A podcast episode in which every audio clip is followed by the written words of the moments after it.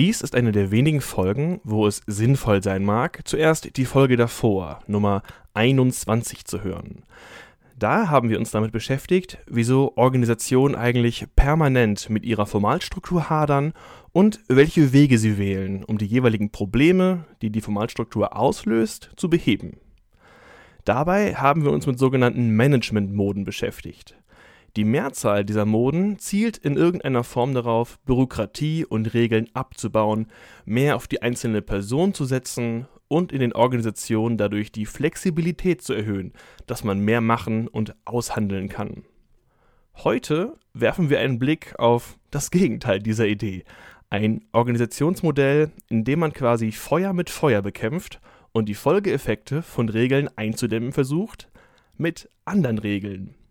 Wir sind wie üblich ich, Andreas Herrenwille und Stefan Kühl, Organisationssoziologe an der Universität Bielefeld. Hallo, Herr Kühl. Hallo, Herr Herrenwille. Ich möchte hier mal einen kurzen Blick für die Zuhörer in, in den Maschinenraum werfen. Es war für uns eine kurzfristige Entscheidung, uns jetzt mit diesem Thema zu beschäftigen, die zustande kam, weil es erstens gerade passt und zweitens, weil Sie, Herr Kühl, gerade zu Holocracy schreiben und forschen. Und ich habe Ihren bisherigen Stand gelesen und ich habe sie bisher so verstanden, dass die Wirkung von Holocracy erstmal im Verhältnis zu anderen postbürokratischen Managementmoden leicht zu beforschen sind oder ein dankbarer Zugang sind. Wieso ist das so? Ja, das hängt damit zusammen, dass diese holokratischen Organisationen alle ähm, sich auf eine Verfassung verpflichten, die ungefähr 40 oder 50 Seiten lang ist und eigentlich fast alle auch mit Softwareprogrammen arbeiten, die diese Prinzipien unterstützen.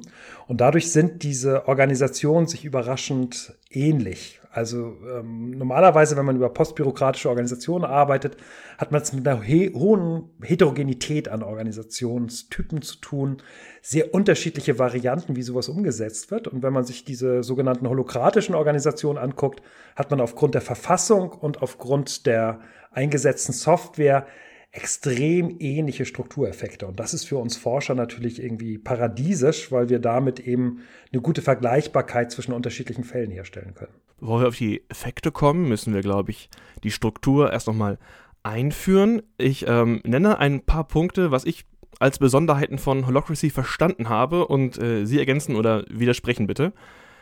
Erstmal ist mir aufgefallen, die Bedeutung rollenbezogener Erwartungen wird stark betont. Also für jede in der Organisation irgendwie vorkommende Erwartung kann eine Rolle definiert werden. Und ja, Sie haben schon angesprochen, es wird eine Verfassung definiert und diese Verfassung ist 40, 50 Seiten, klingt wirklich heftig, ist sehr ausdifferenziert. Ähm, es wird ganz klar beschrieben, wer muss was machen nach Verantwortlichkeit. Es wird beschrieben, wie arbeiten Mitarbeitende zusammen. Die Interaktionen werden festgelegt und es ist auch festgelegt, inwiefern Formalstruktur eigentlich verändert werden kann. Ähm, das erstmal so als Überblick. Was gehört für Sie noch dazu? Naja, im Prinzip ist das schon ganz gut dargestellt. Und, äh, und das Faszinierende an diesem ähm, Organisationstypus ist, dass eigentlich was ganz anders gemacht wird als das, was normalerweise bei diesen postbürokratischen Organisationstypen eine Rolle spielt. Normalerweise wird in den postbürokratischen Organisationen immer die Person im Mittelpunkt gestellt. Es wird gesagt, die Person ist das Wichtigste, die persönlichen Erwartungen in selbstorganisierten Teams sind wichtig, wir brauchen Gruppen- Teamsupervision, die dazu führen, dass diese Teams auch gut funktionieren. Und eigentlich wird im Prinzip darauf gesetzt, dass ähm, relativ wenig eigentlich äh, formal an Rollenvorgaben festgelegt wird. Und das Interessante an diesen holokratischen Organisationsformen ist, dass sie eigentlich genau das Gegenteil machen. Sie nehmen die Person erstmal komplett raus und sagen, alle Erwartungen, die in der Organisation stattfinden, wollen wir über Rollenerwartung formulieren. Man könnte fast denken, das ist so ein Soziologe oder eine Soziologin aus den 60er Jahren gewesen, als der Rollenbegriff noch eine wichtige Rolle gespielt hat in der Soziologie, dass eigentlich die Idee gewesen ist, der Mensch ist Rollenträger, primär ein Rollenträger. Und natürlich wird die Person nicht ganz vergessen, aber eigentlich ist sie lediglich ein Anhängsel in der Organisation an das, was an Rollenvorgaben in der Organisation selbst definiert wird. Und das macht es für uns so faszinierend, weil es eben eigentlich ähm, weggeht von den Arten, wie normalerweise postbürokratische Organisationen gedacht wird, nämlich über Organisationskultur, über informale Erwartungen, über personenbezogenes Vertrauen. All das wird aufgelöst in einem Verständnis von Rolle. Role over Soul, Rolle über Geist. oder über Mensch. Das ist das Grundprinzip holokratischer Organisation. Aber es sind ja immer noch quasi Personen in der Organisation und wenn ich das richtig verstanden habe, kann eine Person viele verschiedene Rollen haben und diese Rollen werden nachher zu Kreisen zusammengefügt und jeder Kreis bearbeitet eine höhere Aufgabe der Organisation. Aber man darf diese Kreise nicht mit Abteilungen verwechseln, weil auch das Ziel gerade ist, die lokalen Rationalitäten abzubauen und die verengte Perspektive. Es können Leute ganz verschiedene Organisationszusammenhänge haben und dadurch soll man weniger nur noch aus einer Sichtweise denken man, man, merkt, sie tun sich ein bisschen schwer, noch diese Komplexität des Konzepts äh, abzubilden. Das ist absolut nachvollziehbar. Sie sind sicherlich nicht der Einzige, ähm, der ähm, erstmal eine Zeit lang braucht, um dieses Konzept zu begreifen. Wie auch wir haben in unserem Forschungsteam das nicht sofort alles durchschaut. Aber der Grundgedanke ist genau so, wie Sie es sagen. Also in der klassischen Organisation ist immer die Vorstellung, man hat eigentlich die Zuweisung einer Mitarbeiterin und einem Mitarbeiter zu einer Abteilung, zu einem Team. Und dadurch entsteht eben die Ausrichtung auf eine spezifische lokale Rationalität dieser Abteilung. Es gibt sowas wie einen Abteilungsspirit und eine Abteilungsausrichtung und es gibt dann eben auch eine ähm, Moment, wo sich diese Abteilung abschließt gegenüber dem Rest der Organisation. Und die Idee bei diesen holokratischen Organisationsmodellen ist, dass Personen Rollen in ganz unterschiedlichen Kreisen oder in ganz unterschiedlichen Abteilungen einnehmen können und so natürlich jeder Kreis oder jede Abteilung, je nachdem, wie man es nennen möchte, ähm, sehr genau ausgerichtet ist auf ein bestimmtes Ziel, auf einen bestimmten Purpose, wie es da heißt.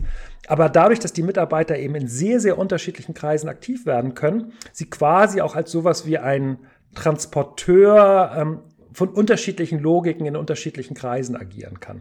Und damit, und ich glaube, das gelingt sogar relativ gut, wird erst mal die lokale Rationalität in diesen Organisationen vergleichsweise stark aufgebrochen. Jedenfalls erstmal vom Anspruch her. Aber die Leute haben doch alle verschiedene Hintergründe und Ausbildungen. Jemand, der jetzt Industriekaufmann gelernt hat, wird ja am Ende nicht irgendwo in der, in der Marketingabteilung Texte schreiben. Ich habe das Wort Abteilung gesagt, darf man nicht. Es wird, er wird jetzt nicht im Texterkreis sitzen. Ja, äh, das ist richtig. Also das ist sicherlich auch ein Effekt, den wir beobachtet haben, dass ähm, zwar von der Idee her diese Abteilungsgrenzen aufgelöst werden, aber dass sich in der Informalität nachher am Ende doch wieder sowas wie eine Abteilungsbildung ausbildet, die sich eben ganz häufig ausrichtet an fachlicher Spezialität. Also die Human Resources Experten sitzen in ihrem Kreis, die Programmierer sitzen in ihrem Kreis. Und das Einzige, was man feststellen kann, ist, dass dadurch, dass man eben auch kleine Rollenelemente in anderen Kreisen übernehmen kann, es schon auch mal vorkommen kann, dass man neue Spezialitäten oder neue Fachkompetenzen aufbaut. Also man hat hier vielleicht eine etwas größere Flexibilität im Wechsel von einer von einem Hauptkreis in einen anderen Hauptkreis. Aber das ist sicherlich eine Sache, die wir, die wir deutlich rausarbeiten konnten in unserem Forschungsprojekt, dass ähm, nachher am Ende sich doch wieder in der Informalität sowas wie eine Abteilungsabgrenzung durch diese Kreise ausbildet. Wir kommen gleich noch äh, genauer zu den Effekten. Ich will noch auf ein weiteres Ziel ein Augenmerk lenken. Wir hatten das eine, nämlich man will Abteilungslogiken durchbrechen und ein anderes Ziel ist ja, wenn ich das richtig verstanden habe, man will die Effekte von Hierarchie äh, abbauen, dass äh, man nicht mehr tut, was ein Vorgesetzter sagt und dass man nicht mehr darauf wartet, Befehle zu bekommen, sondern dass dadurch, dass man sich in Kreisen organisiert äh, und dass ähm, ein anderes Entscheidungsverfahren für einen Kreis gilt als in einer normalen Abteilung, dass weniger zählt, dass ein Befehl von oben kommt. Wie wird das umgesetzt? Ja, auch das, ähm, also wenn man jetzt diesen Holokraten ähm, gerecht werden möchte und die, die wirklichen Struktureffekte, die, die angestrebt werden und auch erreicht werden, hervorheben möchte, dann ist erstmal das Interessante, wenn man sich das anguckt, dass das anders als bei anderen Organisationen, die sich postbürokratisch äh, geben, ziemlich gut funktioniert. Und zwar in der Art und Weise, dass es zwar schon sowas noch wie einen rollenbezogenen Leadlink gibt. Leadlink ist der Begriff für denjenigen oder diejenige, die am ehesten noch an so eine Hierarchiefunktion rankommt, eine formale.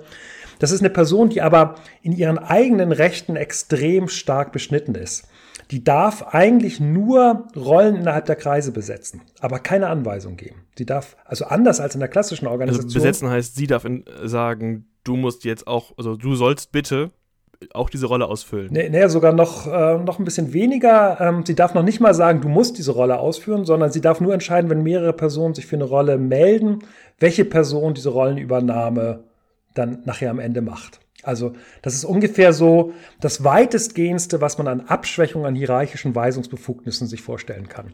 Sie hat aber keine Möglichkeit, keine Möglichkeit konkret zu sagen, was gemacht wird, sondern kann höchstens in dem Moment, wo sie feststellt, dass eine Rolle ihren Ansprüchen nicht erfüllt, versuchen, diese Rolle durch eine andere Person zu besetzen. Aber die ganzen Zielvorgaben werden entweder im Kreis in einer Art Konsensverfahren oder abgeschwächten Konsensverfahren, das nennt sich Consent, ähm, aber letztlich ist es nur eine Variante von Konsensverfahren. Es ist quasi, sobald es keinen Widerspruch gibt, kann man genau. durchführen, ne? Okay. Ja, das ist ähm, alles nicht von den Holokraten erfunden worden, aber so ein Prinzip, wo man eben nicht die enorm hohen Verluste in Aushandlungen hat, die man sonst beim Konsensprinzip hat. Das heißt, der, der, der Hierarch oder die Hierarchin ist extrem abgeschwächt und gleichzeitig sind auch die Zugriffsmöglichkeiten des Hierarchen extrem abgeschwächt, weil die Personen ja noch in unterschiedlichen Kreisen tätig sind. Das heißt, sie kann auf eine Person auch nur im Rahmen der jeweils spezifischen Rolle zugreifen. Und in vier oder fünf anderen Rollen, die außerhalb des Kreises liegen, hat der Lead-Link nichts zu sagen. Und dadurch ähm, würde ich eben sagen, dass anders als bei vielen anderen postbürokratischen Organisationen, die einfach nur Hierarchiestufen rausziehen, wir es hier wirklich mit einer ähm, doch sehr großen formalen Aufweichung vom Hierarchieprinzip zu tun haben. Wenn wir an den Anfang zurückkommen und ähm, darauf, dass man also alles auf die Rolle stellt, alles auf die Formalität stellt. Wie Sie schon besprochen haben, äh, man versucht die Person quasi rauszuhalten, obwohl das ja jetzt ein verhältnismäßig modernes Modell ist, klingeln bei mir so ein paar, ich sag mal so, tayloristische Glocken. also es, äh, es fühlt sich ein bisschen an wie die Rückkehr von einem mechanistischen Organisationsmodell, wo man davon ausgeht, man könnte es gesamt durchrationalisieren. Ist, das zu krass gesprochen oder kann man das vielleicht so beschreiben? Nee, nee, also das ist es. Also es ist im Prinzip, ähm, man könnte es äh, Neotaylorismus nennen, also wenn man sich anschaut, ähm, Taylor, äh, Rationalisierungsexperte des frühen 20. Jahrhunderts, mit der Vorstellung, dass man Organisier äh, Organisationen, Unternehmen komplett durchstrukturieren kann mit formalen Erwartungen. Da haben wir im Prinzip eine Renaissance dieser Idee in Bezug auf postbürokratische Organisationen. Also das ist ein typisches Organ Organisationsmodell von Softwareentwicklern. Die versuchen, das, was in der Software wirklich gut funktioniert, zu übertragen auf Organisationen. Nicht umsonst sprechen die von einer Art ähm, Betriebssystem für Organisation. Das ist, das ist die Logik dahinter. Und letztlich ist es nichts anderes als ein ausgefeilteres Maschinenmodell der Organisation. Also die Vorstellung, dass man ähm, eine Organisation wie eine Maschine durchprogrammieren kann, vielleicht nicht mehr klassisch wie eine Dampfmaschine noch bei Taylor, wo der, äh, wo es relativ statisch war und wo es irgendwelche Entwicklungsexperten dafür gegeben hat, sondern es ist eben eine angepa ein angepasstes Maschinenmodell, wo eben auch von unten hier Optimierung an der Software oder an der Maschine entsprechend vorgenommen werden kann. Aber letztlich ist die Idee, dass alles, was in der Organisation existiert, in formal strukturelle Erwartungen ähm, übersetzt werden kann. An diesen Modellen gibt es ja schon, seit sie aufgestellt wurden, viel Kritik wie argumentiert das holokratische Modell, dass es in diesem Fall doch funktioniert, eine Organisation so aufzubauen? Naja, die, ähm, die Formalisierungsprozesse sind anders, als man sie klassischerweise kennt. Ähm, und zwar ermöglicht die Steuerungssoftware, die da eingeführt wird, dass die Mitglieder selbst in den Kreisen ihre formalen äh, Erwartungen relativ schnell überarbeiten können. Also das, was ähm, früher eben durch Anweisung von oben gemacht worden ist und häufig eben viele Abstimmungen verlangt hat, wird hier tendenziell eher von unten generiert, indem in diesen sehr stark standardisierten Interaktionen sofort eben eine Veränderung in den formalstrukturellen Erwartungen, in den einzelnen Rollenerwartungen vorgenommen wird, sodass dahinter die Idee steckt, dass ähm, man zwar auf Formalisierung setzt, aber eben auf eine andere Form von Formalisierung, die viel stärker schrittweise erfolgt und ähm, viel weniger von oben letztlich zentral vorgegeben wird. Aber es, es ändert nichts daran. Es ist letztlich ähm, eine starke Hoffnung auf Formalisierung von Erwartungen in Organisationen. Ich brauche das nochmal bildhafter. Wie kann man sich das vorstellen, dass Mitglieder an einer Software ihre formalen Erwartungen verändern? Wie passiert das? Ja, es ist faszinierend, wenn man sich das anguckt. Wir haben im Rahmen unseres Forschungsprojektes doch etliche von diesen sogenannten Governance-Meetings oder auch Tactical Meetings uns angeguckt. Und ähm, Da gibt es fixe Rollen in den jeweiligen Kreisen. Es gibt eine Secretary-Position, die unmittelbar in dieser Steuerungssoftware arbeitet. Es gibt einen Facilitator, der das Treffen moderiert. Und ähm, ja, dann wird halt diskutiert nach einem sehr, sehr strikten Schema. Und wenn irgendwo eine Veränderung festgelegt wird, dann wird das unmittelbar während der Sitzung in diese Steuerungssoftware reingeschrieben, sodass nachher am Ende für alle, also am Ende der Sitzung für alle sichtbar ist, so und so ist die Rolle erweitert worden oder begrenzt worden oder der neue Kreis ist eingerichtet worden oder diese neue Rolle existiert jetzt.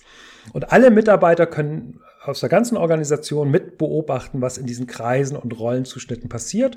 Und wenn Sie damit dann Probleme haben, dann können Sie es wieder auf die Agenda bringen, eine sogenannte Tension, eine Spannung thematisieren, sodass es nochmal dann eben vorgelegt wird und dann wird die Formalstruktur eben nochmal, nochmal, nochmal überarbeitet, bis man irgendwann in der Organisation das Gefühl hat, so jetzt ist es einigermaßen stimmig. Wie oft passieren solche Veränderungen von der Formalstruktur? Ist das so einmal die Woche, alle vier Wochen? Wie, wie oft muss man seine eigenen Organisationsregeln nochmal lesen. Ja, also ähm, in den Organisationen, die wir analysiert haben, doch irgendwie ähm, eigentlich permanent, permanent und in Kreisen häufig in so alle zwei, drei Wochen gibt es eine Veränderung in der Formalstruktur. Und das Interessante, das Interessante ist, wir haben ähm, zwar jetzt vorrangig so, so mittlere Unternehmen untersucht, so 100 äh, bis 500 Mitarbeiter.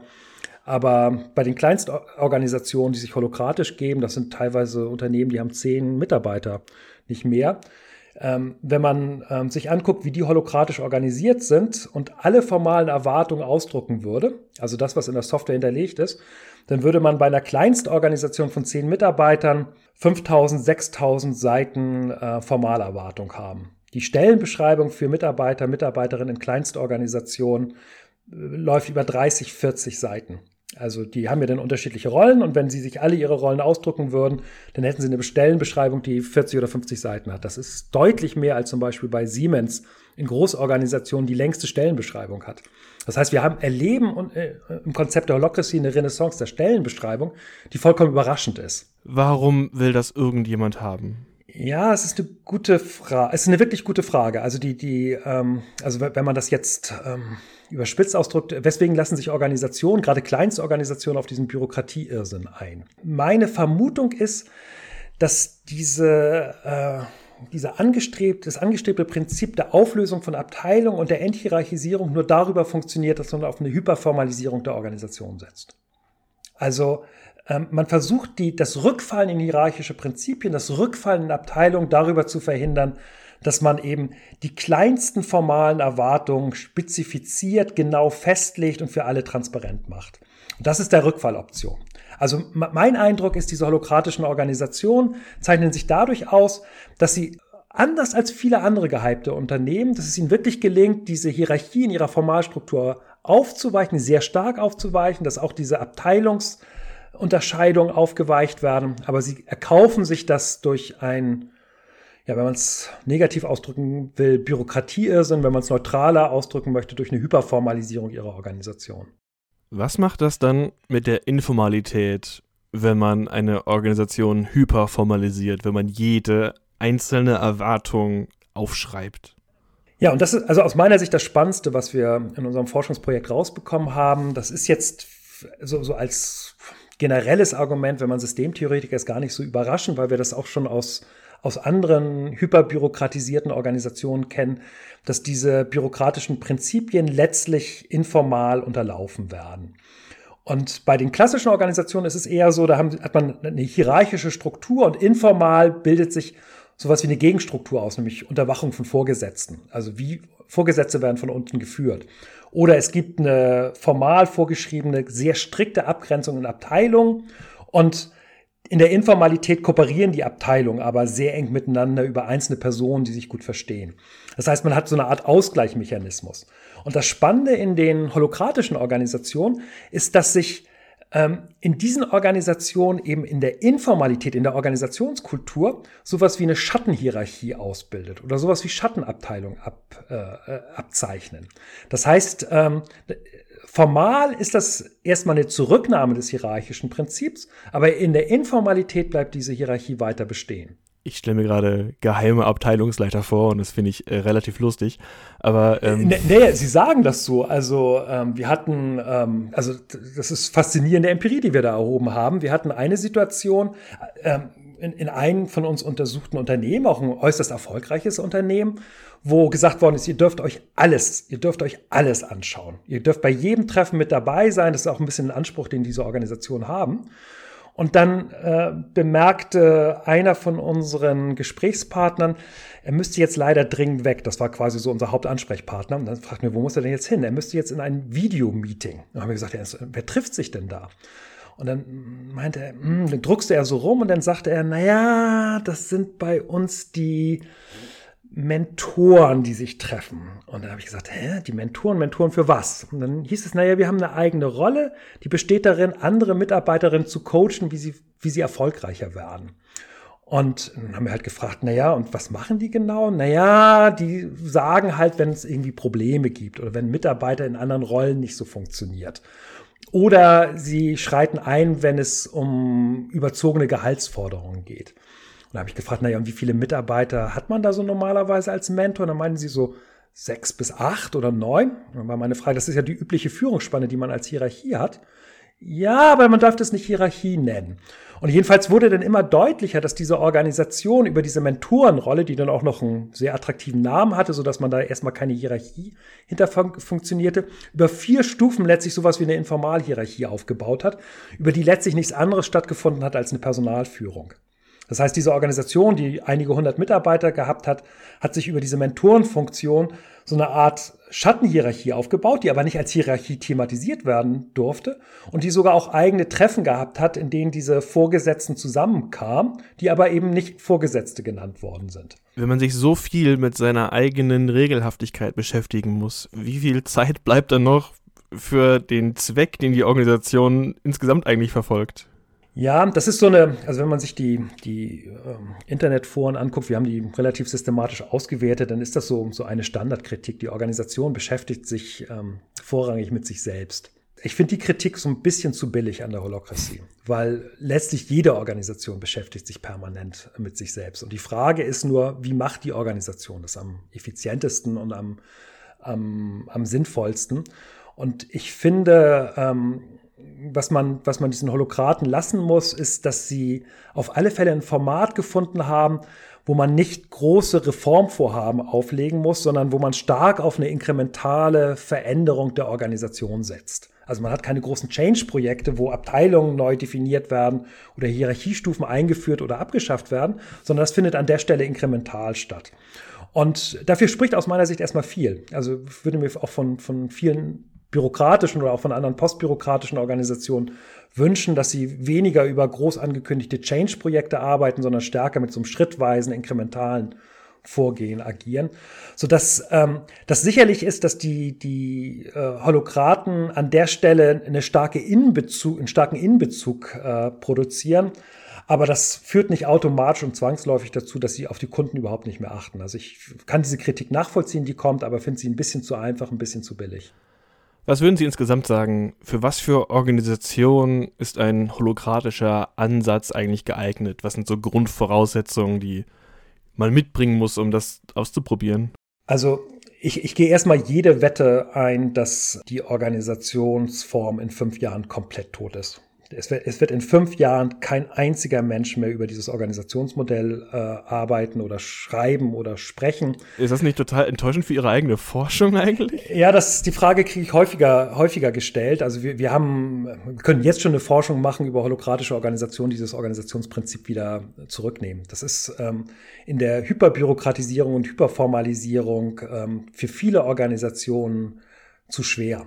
Also äh, viel zu schwerlastig und, und der Fehler wird gemacht, dass gerade Kleinstorganisationen anfangen, mit diesem, mit Instrumenten zu arbeiten, diese Software einzuführen, wo man denkt, naja, ihr habt eigentlich noch mit 30 oder 40 Mitarbeitern einen Spirit, der sich auch über eine Teamstruktur und über informale Kontakte gut organisieren lässt.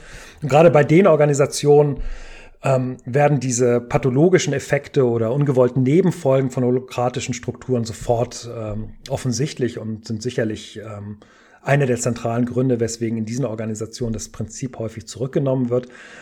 Nichtsdestotrotz ist das für uns als Forscher ähm, extrem spannend. Also, mm, und zwar deswegen, weil wir so eine Art Realexperiment beobachten können.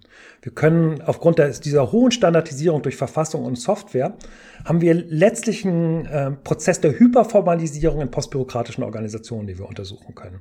Und das war auch einer der Gründe, obwohl ich felsenfest davon überzeugt bin, dass das eine klassische Managementmode ist, von der in ein paar Jahren niemand mehr sprechen wird ähm, war das wichtig in der Phase, wo wir die Organisation noch untersuchen können, dass wir versuchen, die Empirie festzuhalten, damit wir diese Hyperformalisierung auch entsprechend wissenschaftlich auswerten können. Deswegen bin ich extrem dankbar, dass wir diese Möglichkeit gehabt haben, da diese fünf Organisationen uns näher anzugucken.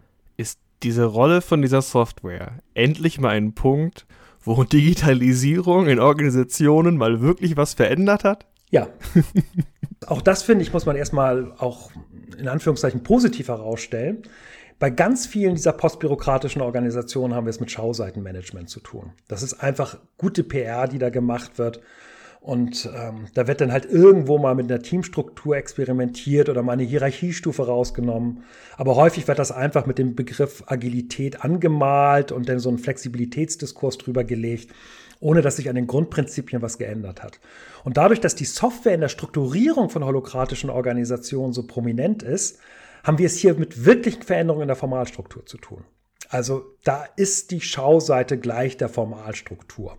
Und ähm, deswegen, also man kann darüber viel sagen, aber you get what you see, würde ich sagen. Also das, was man in diesen Software als Formalstruktur sieht, ist auch das, was die Organisation in ihrer Erwartungshaltung ausmacht, inklusive der informalen Gegenreaktion, die man damit beobachten kann. Stefan Kühl, vielen Dank für diesen Ausflug in die Forschung und die Vor- und Nachteile von Holocracy. Ich bedanke mich auch. Tschüss. In der nächsten Folge besprechen wir Phänomene auf der anderen Seite der gleichen Skala. Und zwar, was passiert, wenn man Mitglieder eben nicht komplett auf Rollen reduziert, sondern stattdessen versucht, sie mit Haut und Haaren und insbesondere ihren Gefühlen in die Organisation zu integrieren. Wir freuen uns, wenn ihr dann wieder dabei seid. Mein Name ist Andreas Herrenwille. Ich bedanke mich fürs Zuhören. Tschüss, bis dann.